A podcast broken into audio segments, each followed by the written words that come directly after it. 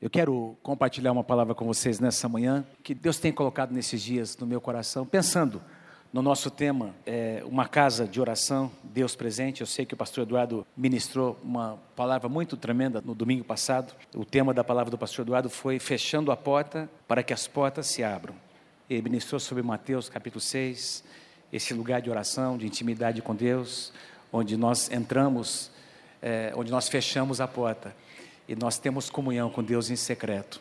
Isso vai acontecer muito, nós vamos ministrar muito sobre isso nesse ano, por causa do nosso tema. E o que nós realmente desejamos, nós somos uma igreja que ora, nós temos um ministério de oração, mas nós queremos criar, diga assim para alguém ao seu lado, uma cultura de oração, diga uma cultura de oração. Diga assim, na nossa casa e na igreja do Senhor. Então, é, o que significa isso? Então, significa falar não só de adoração, uma cultura de oração, mas também de adoração. Oração e adoração, intercessão e adoração juntos. Nós queremos ministrar muito sobre isso e queremos, nós vamos ter diversas iniciativas que vão acontecer aqui na igreja, você vai ficar sabendo disso, convocações ao ministério nosso de oração, ore mais, também a você como igreja, mas o que nós realmente desejamos é que isso comece na sua casa, lá na nossa casa, que nós possamos fazer o que foi ministrado nessa manhã, numa palavra profética que veio. Abraão era um homem de altares. E nós precisamos ser pessoas, homens e mulheres que edificam altares, é, gente que invoca a presença do Senhor. Afinal de contas, Deus deseja ser encontrado por nós. Não é? Esse é o tema da palavra dessa manhã, mas pode parecer uma contradição. Como é que Deus, sendo Deus, ele, ele precisa disso? Ele deseja, deseja que eu e você o busquemos de tal forma que nós o encontremos de uma maneira diferente. Eu quero compartilhar, quero começar falando sobre essa passagem que está no livro de Jeremias, que tem tocado tanto o meu coração nesses dias. E eu quero então daí ler muitas, eu quero falar com vocês sobre o contexto, quem foi Jeremias, em que contexto o profeta Jeremias ministrou, o que estava acontecendo na sua época, porque o profeta Jeremias, se você for ler o livro de Jeremias, é um livro um pouco difícil de entender, porque primeiro que ele não está em ordem cronológica, não é? Os seus capítulos não, não foram compilados de maneira de forma cronológica. E em segundo lugar, Jeremias é um profeta muito pragmático, muito assim, a sua linguagem parece ser uma linguagem muito negativa, mas não é que é uma linguagem negativa, tem a ver com o seu contexto. Eu quero falar um pouquinho sobre isso. Por que Jeremias ministrou da forma como ele ministrou, mas é ele quem diz essas palavras. Jeremias, capítulo 29, da tradução atualizada, versículos 11 a 14, diz o seguinte: Deus dizendo: Eu aqui é sei que pensamentos tenho a vosso respeito, diz o Senhor, pensamentos de paz e não de mal, para vos dar o fim que desejais. Então me invocareis, diz o Senhor, e passareis a orar a mim, e eu vos ouvirei. Buscar-me-eis e me achareis quando me buscardes de todo o vosso coração. Eu serei achado de vós, diz o Senhor. E ele conclui dizendo: Eu farei mudar a vossa sorte. Preste atenção, agora o mesmo versículo na tradução NVI, na nova versão internacional, diz assim: Porque sou eu que conheço os planos que tenho para vocês. Eu gostaria que você pensasse no ano de 2016, ao ouvir essa declaração desses versículos, que você pense neste ano Deus dizendo para você essas palavras, porque sou eu que conheço os planos que tenho para vocês, diz o Senhor, planos de fazê-los prosperar em 2016, e não de lhes causar dano, planos de dar-lhes esperança e um futuro, um futuro abençoado em 2016. Então vocês clamarão a mim, virão a orar a mim, e eu os ouvirei no ano de 2016. Vocês me procurarão e vocês me acharão quando me procurarem de todo o coração. Note que existe uma condição aqui, não é apenas procurar, é, tem que ser de todo o coração. Eu me deixarei ser encontrado por vocês. Que coisa linda. É o que declara o Senhor nessa passagem. Me deixarei ser encontrado por vocês. Queridos, durante toda a história do povo de Israel, no Antigo Testamento, nós vamos encontrar, nós vamos perceber profetas, que muitos deles viveram foram contemporâneos de outros profetas. Por exemplo, Jeremias viveu na mesma época de Ezequiel, de Daniel. Viveu na mesma época de uma profetisa chamada Ulda, que a Bíblia não fala muito sobre ela, pouca coisa escrita sobre essa mulher de Deus, mas esses homens e mulheres de Deus que viveram em épocas diferentes, muitas vezes, alguns iniciando o seu ministério quando outros estavam terminando o seu tempo ministerial profético, Sempre esses profetas foram levantados por Deus para trazer o povo de Deus de volta aos caminhos do Senhor. Sempre esses profetas foram levantados para lembrar o povo de Deus do que Deus desejava realizar, dos planos de Deus. Por isso, Jeremias diz: Olha, Deus dizendo por meio de Jeremias: Eu quero lembrar vocês que eu continuo tendo planos para vocês. Deus sempre teve um plano para o seu povo. E Deus continua tendo um plano para o seu povo até os dias de hoje. Eu e você fazemos parte do povo de Deus. E Deus tem um plano ao nosso respeito, para nossa casa, para nossa família. Deus levantava esses profetas, muitas vezes com uma palavra de exortação, uma palavra muitas vezes pesada, firme, como Jeremias porque o povo tinha endurecido o seu coração, tinha se afastado do seu Deus, e Deus então usava situações e circunstâncias e pessoas e exércitos inimigos para tratar com o seu povo. Jeremias é chamado de o profeta, é conhecido como o profeta chorão. Nós encontramos cinco capítulos, eu vou ler um, uma passagem de um desses capítulos, não é de Jeremias, onde ele faz as suas lamentações, porque o povo havia desobedecido tanto a Deus que consequências vieram. Então Jeremias lamenta, ele chora, e você vai encontrar muitas vezes Jeremias chorando, mas o choro de Jeremias, na verdade, representava, era um retrato do choro do próprio Deus. Ele profeticamente estava agindo, falando e até fisicamente demonstrando em atitudes o que Deus estava sentindo, o que estava acontecendo no coração de Deus. Ele, como pessoa, sofreu numa época de apostasia. Ele então enxergava as consequências que estavam chegando, e ele falava, ele via, ele enxergou com seus próprios olhos o povo se afastando dos planos de Deus, as consequências chegando.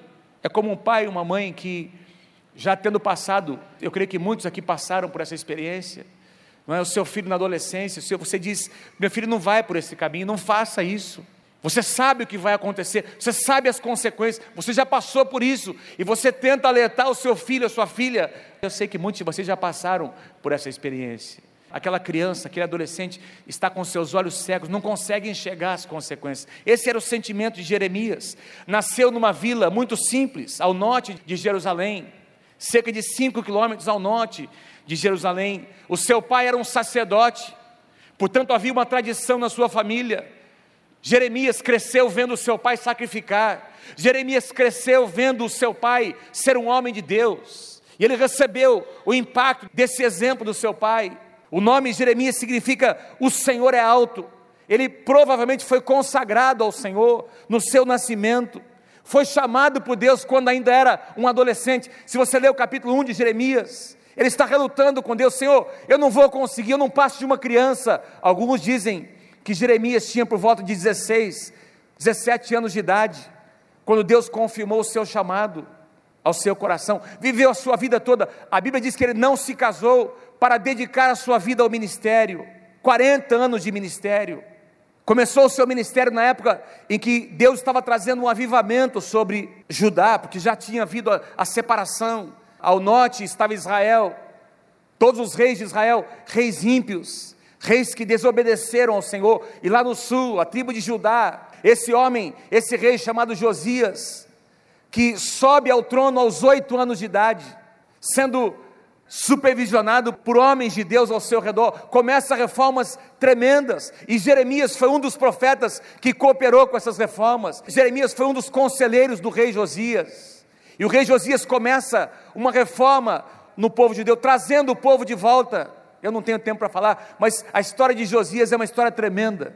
Um rei muito novo, que começa a governar ainda adolescente, e ele é levantado por Deus como um grande precursor de um avivamento naquela tribo de Judá, queridos. Mas ele morre, esse rei morre com 39 anos de idade, o rei Josias morre no meio de uma reforma que estava acontecendo naquela nação. Ele morre por uma decisão errada, equivocada. Ele morre e o povo começa de novo a se afastar de Deus. Os reis que vêm depois de Josias são reis ímpios, seus filhos, seu filho, seu neto, são reis ímpios que levam novamente Judá a se afastar de Deus. E nesse contexto, Jeremias começa a profetizar. Veja o que Jeremias profetiza. No capítulo 25 de Jeremias, voltando um pouquinho, eu vou ler algumas passagens para mostrar a vocês o contexto. Eu vou ler com vocês alguns versículos. Vocês estão comigo, gente? Amém? Então, deixa eu mostrar para vocês um contexto. A gente às vezes é importante conhecer um pouco do contexto quando palavras são liberadas, porque às vezes a gente lê um versículo isolado. Vamos entender em que contexto Jeremias escreveu, dizendo ao povo: olha, vocês precisam buscar a Deus. Quando vocês me buscarem de todo o coração, eu serei achado de vocês. Foi nesse contexto. No capítulo 25, Jeremias profetiza sobre o cativeiro que os judeus experimentariam por causa do seu coração endurecido. Embora o Senhor tenha enviado a vocês, olha o que, o que Deus diz por meio de Jeremias: embora Deus tenha enviado a vocês, a vocês, os seus servos, os profetas, dia após dia, vocês não os ouviram, nem lhes deram atenção. Versículo 5: Quando disseram, converta-se cada um do seu caminho mal e das suas más obras, e vocês permanecerão na terra que o Senhor deu a vocês. Não sigam outros deuses para prestar-lhes culto e adorá-lo. Não provoquem a minha ira com os ídolos feitos por vocês, e eu não trarei desgraça sobre vocês. Deus dizendo, Deus estava, na verdade, apenas lembrando o seu povo do que ele havia dito desde os dias de Abraão, quando chamou Abraão, e por meio de Abraão iniciou, começou um processo na nação de Israel, fazendo de Israel uma nação peculiar, dizendo: olha, quando vocês entrarem na terra que eu dou como herança, não se misturem com os outros povos, não adorem outros deuses. E o povo nessa época tinha se afastado, estavam cultuando outros deuses, e Deus enviou muitos profetas, como Jeremias diz, e o povo continuou com seu coração endurecido. Versículo 7: Mas vocês não me deram ouvidos, e me provocaram a ira com os seus ídolos, que vocês fizeram, trazendo desgraça sobre si mesmos declara o Senhor. Ou seja, vocês estão sofrendo consequências dos seus próprios pecados. Eu pergunto a você algo nessa manhã: nós aqui no Brasil não estamos sofrendo consequências dos nossos próprios pecados? O que nós estamos vivendo hoje na nossa nação, a crise que nós estamos vivendo hoje, ética, moral, institucional, enfim, não tem a ver com consequências do que nós. Por que nós, pastor? Nós, porque é o nosso povo, é o nosso Brasil. Nós praticamos, sim ou não, queridos? E as consequências estão aí. Versículo 8: Portanto, assim diz o Senhor dos exércitos: Visto que vocês não ouviram as minhas palavras, eu convocarei todos os povos do norte, e o meu servo Nabucodonosor, Nabucodonosor era o rei desse império da Babilônia que agora estava ascendendo. Antes era o império da Síria, agora o império babilônico está dominando todas aquelas nações. E Deus chama Nabucodonosor, um homem ímpio, de seu servo, porque Deus estava usando esta nação para tratar com o seu povo. Quer dizer, eu não tenho dúvida de que tudo que está acontecendo no Brasil, de alguma forma, também está servindo para tratar com a igreja. Deus está querendo despertar a igreja. Deus está querendo despertar a mim e a você. Quem concorda, diga amém em nome de Jesus, para que nós sejamos uma voz profética nessa nação, para que nós demonstremos que não é assim que se faz para que nós aprendamos a votar com sabedoria. ouvi alguns améns, vou dizer de novo, para que nós aprendamos a votar com mais sabedoria, para que nós aprendamos com os nossos próprios erros. E Deus diz: Eu vou levantar este homem, convocarei todos os povos do norte, e o meu servo Nabucodonosor, e eu vou tratar com o meu povo. Versículo 10. Darei fim às vozes de júbilo e de alegria, às vozes do noivo e da noiva, ao som do moinho, à luz das candeias, toda essa terra se tornará uma ruína desolada. Parece um negócio ruim demais, não é? Então, por isso que muita gente não gosta do profeta Jeremias, porque ele profetizou coisas aparentemente negativas, mas não são coisas negativas, mas Deus estava em amor tratando com o seu povo. Toda essa terra se tornará uma ruína desolada, e essas nações estarão sujeitas ao rei da Babilônia durante 70 anos. E quando se completarem os 70 anos, eu castigarei, Deus está dizendo, o rei da Babilônia e a sua nação, a terra dos babilônios, por causa das suas iniquidades, declara o Senhor, e eu a deixarei arrasada para sempre. Esse foi o resultado da desobediência do povo de Deus, 70 anos de sofrimento, de cativeiro, não porque Deus tinha prazer nisso, mas porque Deus queria trazer o coração do seu povo de volta em arrependimento para um lugar de restauração. Tanto que isso aconteceu, eu vou ministrar sobre isso no próximo domingo.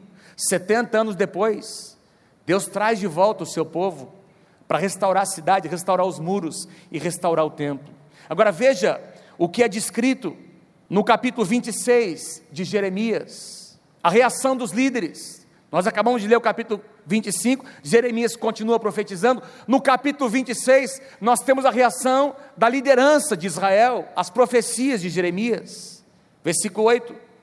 E assim que Jeremias acabou de dizer ao povo tudo que o Senhor tinha ordenado, os sacerdotes, os profetas, ou seja, os líderes de Israel, de, da nação dos judeus, e todo o povo o prenderam e disseram: Você certamente morrerá.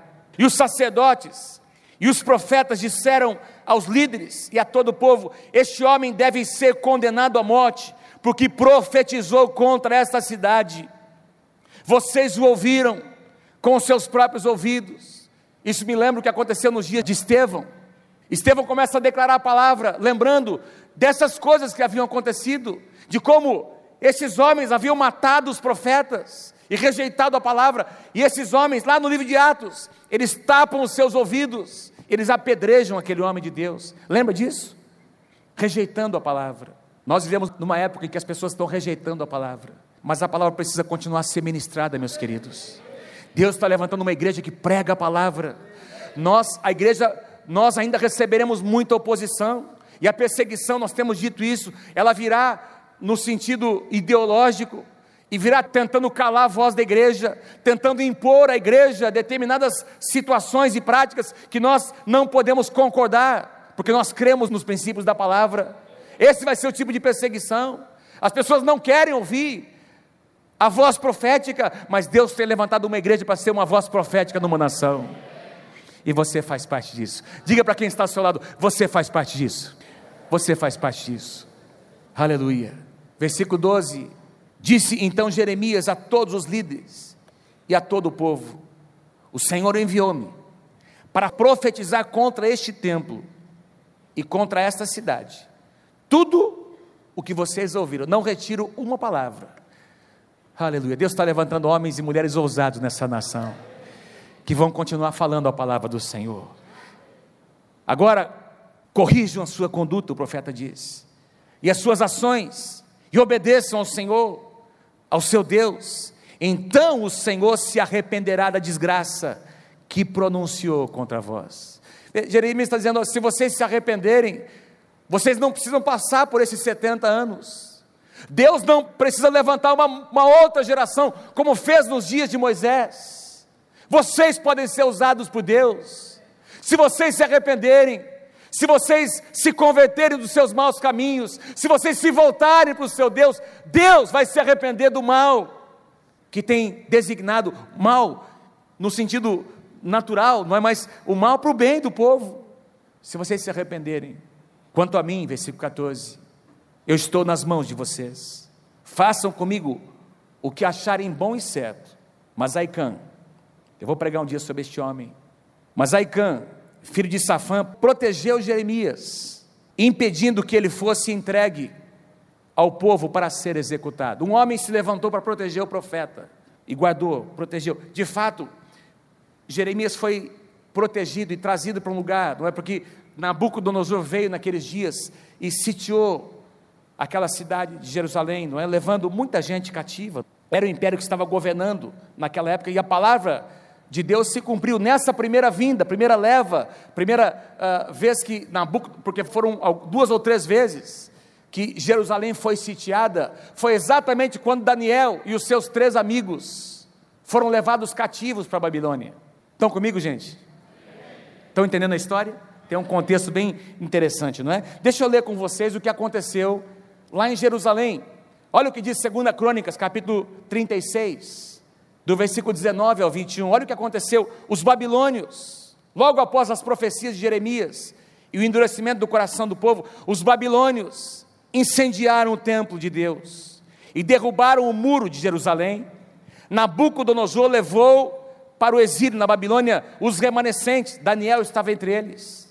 E aqueles três rapazes, Sadraque, Mesaque e Abednego, que escaparam da espada para serem seus escravos e dos seus descendentes até a época do domínio persa, quando Deus levanta Ciro, o rei persa, para que por meio de Esdras houvesse então o retorno do povo lá do exílio para Jerusalém para restaurar a cidade. Versículo 21: Até que os 70 anos se completaram em cumprimento da palavra do Senhor, anunciada por Jeremias. Foi um total, a história diz que foi um total de 4.600 hebreus foram levados cativos dessas terras ali de Jerusalém lá para a Babilônia. 70 anos de cativeiro.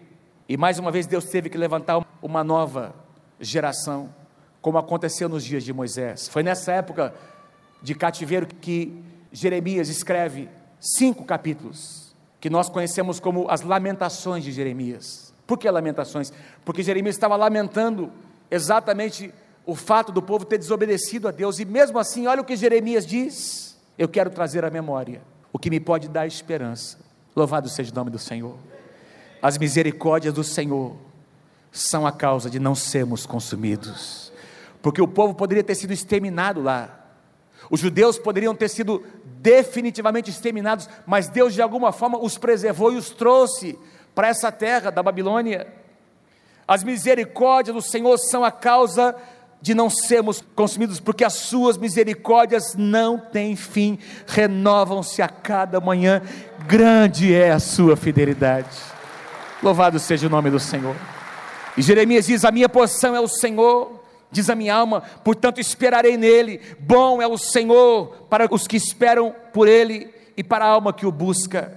E aí então nós retornamos lá para o capítulo 29. Nós lemos lá os versículos que nós lemos no capítulo 29 de Jeremias. Vamos voltar ao capítulo 29, nos primeiros versículos. Porque agora o povo está lá cativo na Babilônia, e o que é que Jeremias faz? Jeremias escreve uma carta uma carta aberta que deveria ser lida por todos os hebreus, pelos sacerdotes, pelos líderes, pelos cabeças das tribos, de famílias. Todos eles, os líderes, deveriam ler essa carta e provavelmente Daniel e os seus três amigos leram essa carta. Olha o que Jeremias escreve nessa carta.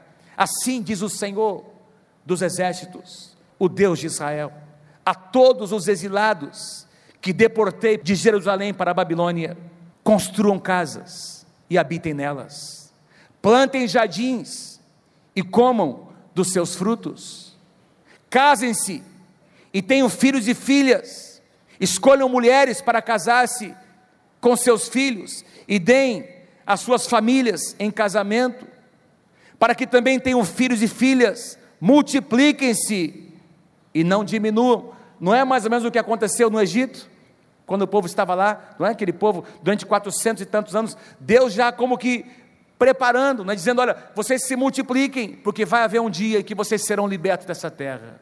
Mas o que me chama a atenção aqui é até um, um certo, é, causa uma certa estranheza, porque normalmente nós acharíamos, eu pelo menos acharia, não é? Eu, pelo menos, Davi, não é? Que talvez a palavra ou a profecia deveria ser uma profecia meio que revolucionária. Ó, vocês estão no meio de um povo pagão, não aceitem, não sirvam esse povo. Façam uma revolução interna aí no, no meio desse povo, mas não é isso que o profeta diz.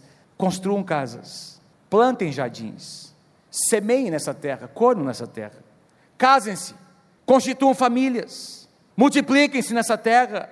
E aí ele diz no versículo 7, talvez a declaração mais forte desse contexto: busquem a prosperidade da cidade para a qual eu os deportei, eu os transportei, para tratar com vocês, para tratar com o coração de vocês, para fazer com que o coração de vocês se arrependesse, se voltasse para mim.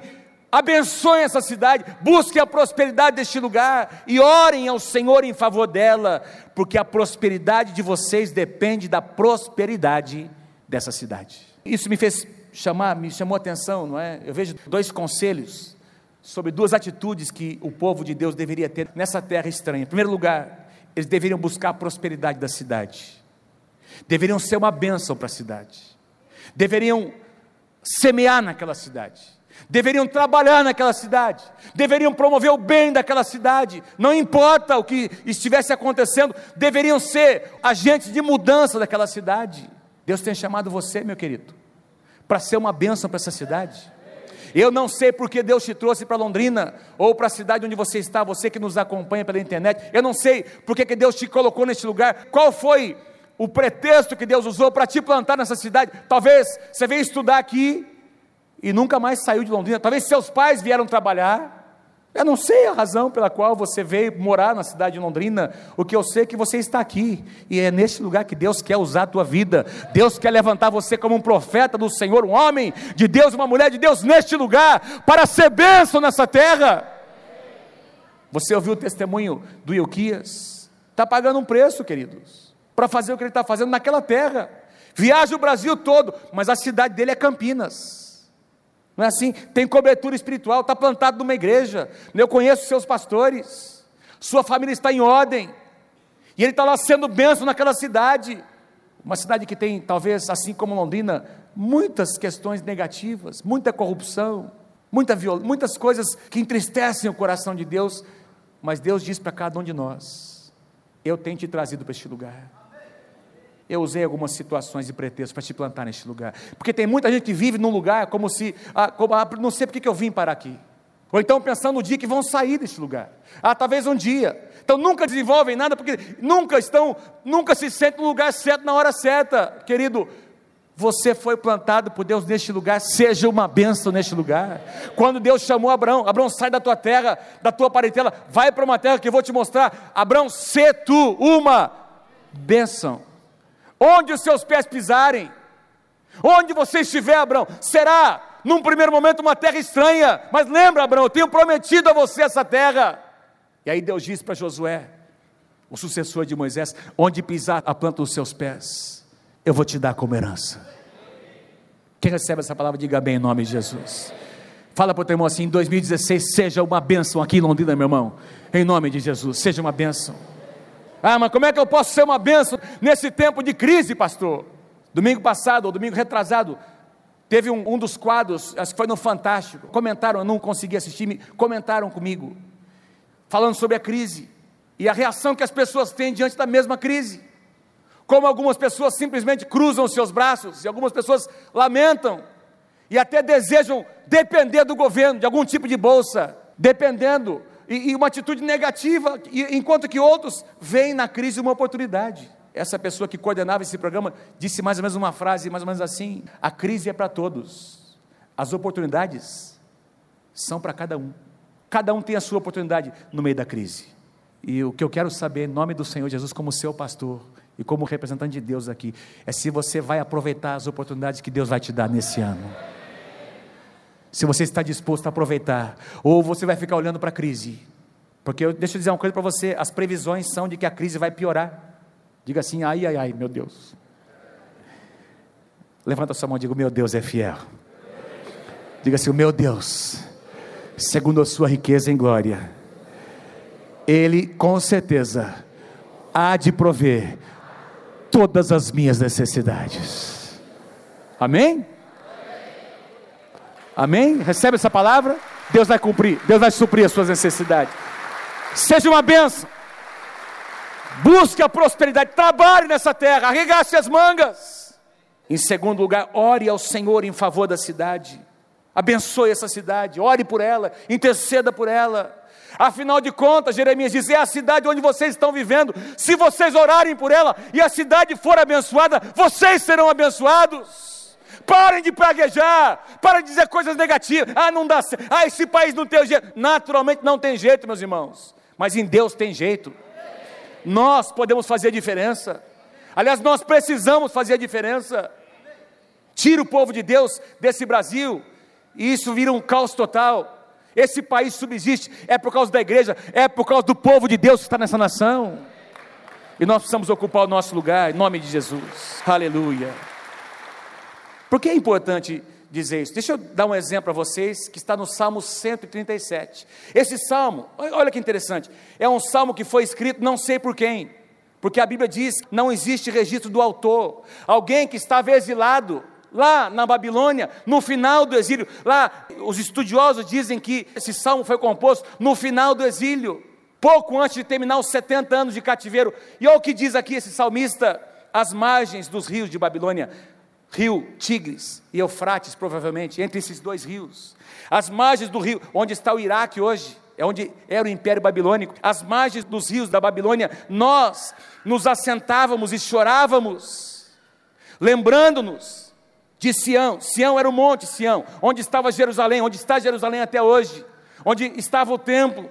Ah, a gente se lembrava, né, com saudosismo do passado, nos salgueiros que lá havia, pendurávamos nossas harpas, pois aqueles que nos levaram cativos nos pediam canções, e os nossos opressores nos pediam que fôssemos alegres, dizendo: entoai-nos alguns dos cânticos de Sião, os salmos que Davi havia composto para serem cantados no tabernáculo. Como, porém, haveríamos de entoar o canto do Senhor numa terra estranha? Dá para entender até o sentimento desse salmista: tristeza, vergonha, desilusão, Jerusalém destruída, o templo destruído, o tempo de crise.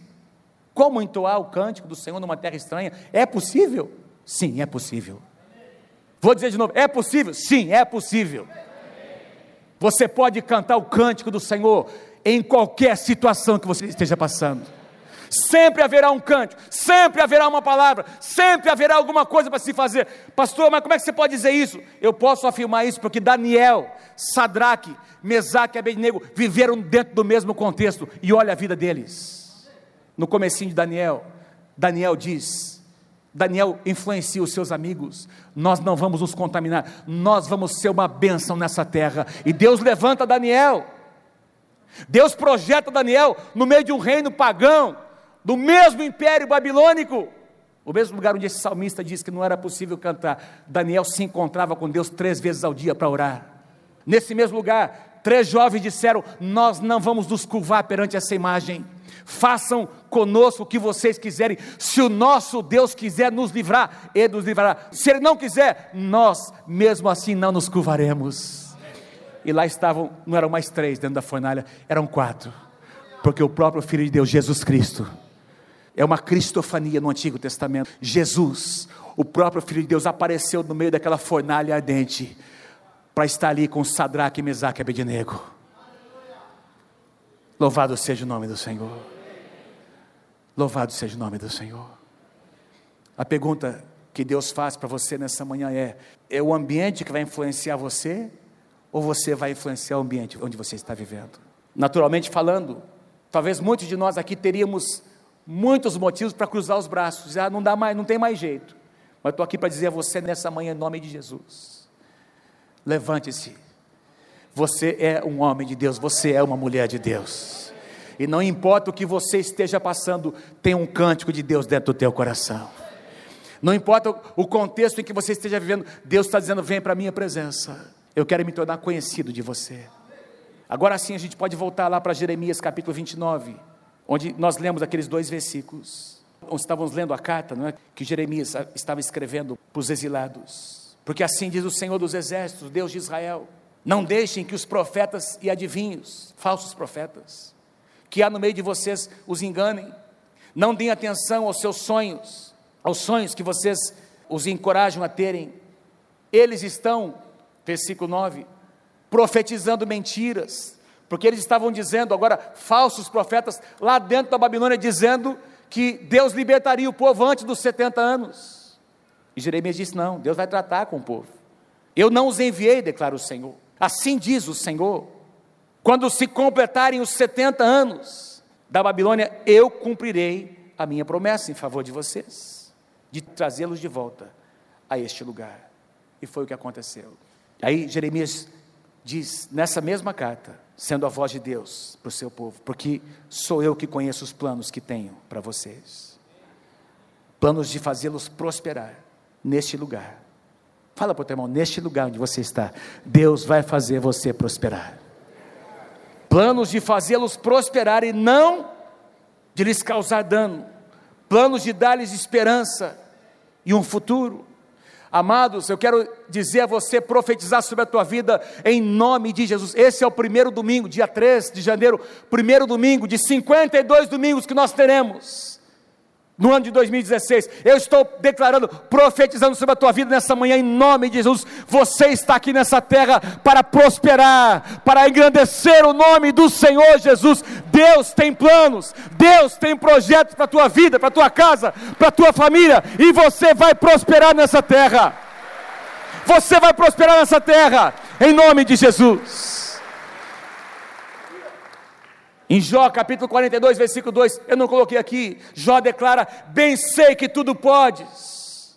Depois de passar um tempo de muita aflição e provas, de perder tudo, queridos, ele declara: Bem sei que tudo podes. Jó capítulo 42, versículo 2: Bem sei que tudo podes e que nenhum dos teus planos pode ser frustrado.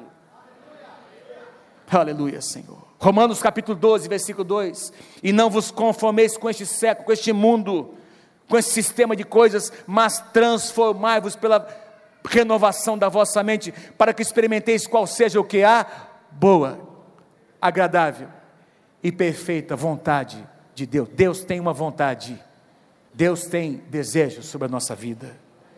E agora, a promessa de Deus que nós lemos. Então vocês clamam, tendo esse entendimento, vocês clamarão a mim, tendo essa postura, neste lugar onde vocês estão, de oposição, de crise, então, neste lugar, vocês clamarão a mim, virão orar a mim, e eu os ouvirei, diz o Senhor.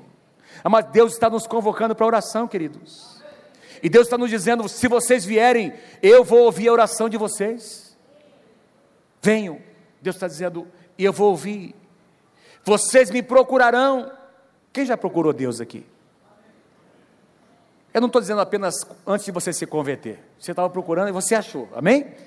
Todo mundo aqui, não é a maior parte, não é, já se converteu, lavado pelo sangue, mas não é sobre esse tipo de procura que eu estou dizendo, é sobre essa procura diária, é sobre essa procura de, de ter uma comunhão que o pastor Eduardo ministrou aqui a semana passada, é sobre essa procura de você, profeticamente, o que nós lançamos aqui, não é? Esse não perturbe, né? Para você colocar na sua porta. Por que, que você faz isso? Porque você está entrando naquele lugar para procurar, para buscar, ter uma comunhão, um contato, uma intimidade diferente com Deus. Você pode levantar orando, como a gente faz. Nós, a gente acorda abençoando o dia. A gente anda, não é? Pelo, vai para algum lugar para um aconselhamento, está vindo para a igreja, falando em línguas, ouvindo uma música, louvando, cantando, também faz parte, mas quando você entra no seu quarto, você está dizendo: Estou procurando agora, estou deixando, eu estou fazendo algo intencional. Eu vou desligar a televisão, eu vou deixar de fazer outras coisas que seriam até boas e agradáveis para procurar, para buscar a presença de Deus. E é por isso que Jesus diz no Novo Testamento: pedi e dá-se-vos-á. Buscai e achareis. Batei. Tem uma ação nossa, queridos. Não é só vir de domingo em domingo. Não é apenas ouvir uma palavra que vai alimentar o seu coração, como eu sei que você está sendo alimentado hoje. Não é fazer algo de maneira religiosa, como muitas gente faz ao passar pela catedral aqui de Londrina, sinalzinho da cruz, e continua praticando, fazendo a sua vida da mesma forma que fazia antes. Está falando de comunhão com Deus.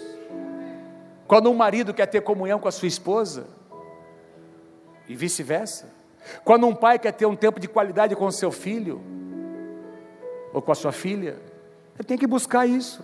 É não é verdade? Porque nós podemos passar a semana toda vendo os nossos filhos, a nossa esposa, sem ter comunhão, convivendo na mesma casa, sentando na mesma mesa, sem ter intimidade. Intimidade fala de, uma, de algo que é intencional. Você busca, você separa aquele tempo. Nós estamos conversando sobre um tempo que nós vamos separar da nossa casa. Nós estamos conversando sobre um quartinho que nós vamos ter ali. Não sei quantos de vocês assistiram o filme Quarto de Guerra. Quem assistiu o Quarto de Guerra? Levanta a mão. Ótimo, muita gente. Ainda está passando, queremos animar você a assistir esse filme. A essência desse filme tem um lugarzinho ali, onde alguém vai para orar, alguém vai para ter comunhão com Deus. Buscar-me-eis e me achareis quando me buscardes de todo o vosso coração. É mais fácil perguntar para o pastor o que fazer. É mais fácil perguntar para o líder. Mas quero dizer para você, quero já te adiantar, em 2016, nós, pastores e líderes, nem sempre teremos respostas para te dar. As respostas que você e eu precisamos estão na presença de Deus. Vocês me procurarão, e Deus diz: e me encontrarão, me acharão, quando me procurarem de todo o coração. E como um pai, todo pai que já brincou de esconde-esconde com o filho, né, ele faz de conta que ele deixa, brigou de pega-pega com o seu filho, de repente ele se deixa, ele podia correr, se esconder, ele tem capacidade para. Mas ele se deixa ser encontrado pelo seu filho. É mais ou menos isso que Deus faz. Quando Adão pecou, queridos, foi Deus que foi atrás de Adão. Como teria sido lindo nós lemos na palavra que logo depois do pecado Adão saiu à procura de Deus. Não é verdade? Mas não foi isso que ele fez. E o pastor Eduardo citou aqui da sua mensagem que quando o pecado entrou, entrou a independência. Não é isso que você falou, pastor Eduardo? Atitude de independência, de autonomia de Deus, de tentar resolver as coisas do seu jeito, da sua maneira. E nós queremos entrar nesse ano, no primeiro domingo, dizendo: Deus, nós não iremos tentar resolver as coisas da nossa maneira, nós iremos entrar naquele quarto de oração para ouvir a tua voz, para derramar o nosso coração. Tem pessoas que você não consegue perdoar, você vai deitar, você põe a cabeça no travesseiro, a imagem vem, as palavras vêm. Sabe o que Deus está dizendo para você? Vem para o quadro da oração. Você não vai conseguir liberar perdão sozinho. Vem para a minha presença. E o meu bálsamo vai encher o teu coração. Tem sentimentos no teu coração? Tem coisas que estão acontecendo hoje que estão fugindo ao teu controle. Deus está dizendo: vem para a minha presença e eu me deixarei ser encontrado por vocês. Nosso Deus é um Deus de aliança, queridos. Desde que Deus chamou Abraão e levantou uma nação por meio de Abraão, o projeto de Deus é que cada pessoa da nação tivesse comunhão com Deus. Eles rejeitaram isso. Quando o povo de Israel via e ouvia Deus conversar com Moisés, sabe o que acontecia? A reação do povo não era de se aproximar daquela presença. Pelo contrário, era dizer: Moisés, vai lá você conversar com esse Deus. Traga para nós, traga a direção para nós, Moisés. Nós temos medo deste Deus, querido. O nosso Deus é um Deus que não está contra nós. O nosso Deus é um Deus que quer ter comunhão comigo e com você. E todo esse projeto de Deus para Israel só é possível se cumprir hoje na igreja, porque Jesus abriu um caminho. Eu sou o caminho, a verdade e a vida. Ninguém vem ao Pai senão por mim. Jesus abriu esse caminho. E agora eu e você podemos entrar nesse lugar, conhecer esse lugar. Quantos aqui desejam buscar Deus desse jeito, dessa maneira em 2016? Levanta sua mão, diga: Eu quero, meu Deus. Se você deseja, levanta, fique em pé comigo. Fique em pé comigo. Aleluia. Deus deseja ser encontrado por nós. Quero pedir que você diga essa frase para algumas pessoas ao teu redor. Deus deseja ser encontrado por nós. Diga, Deus deseja ser encontrado por nós. Deus deseja ser encontrado por nós. Fale para ele, para ela, busque a Deus neste ano. Diga assim: procure Deus neste ano. De uma forma diferente, procure Deus.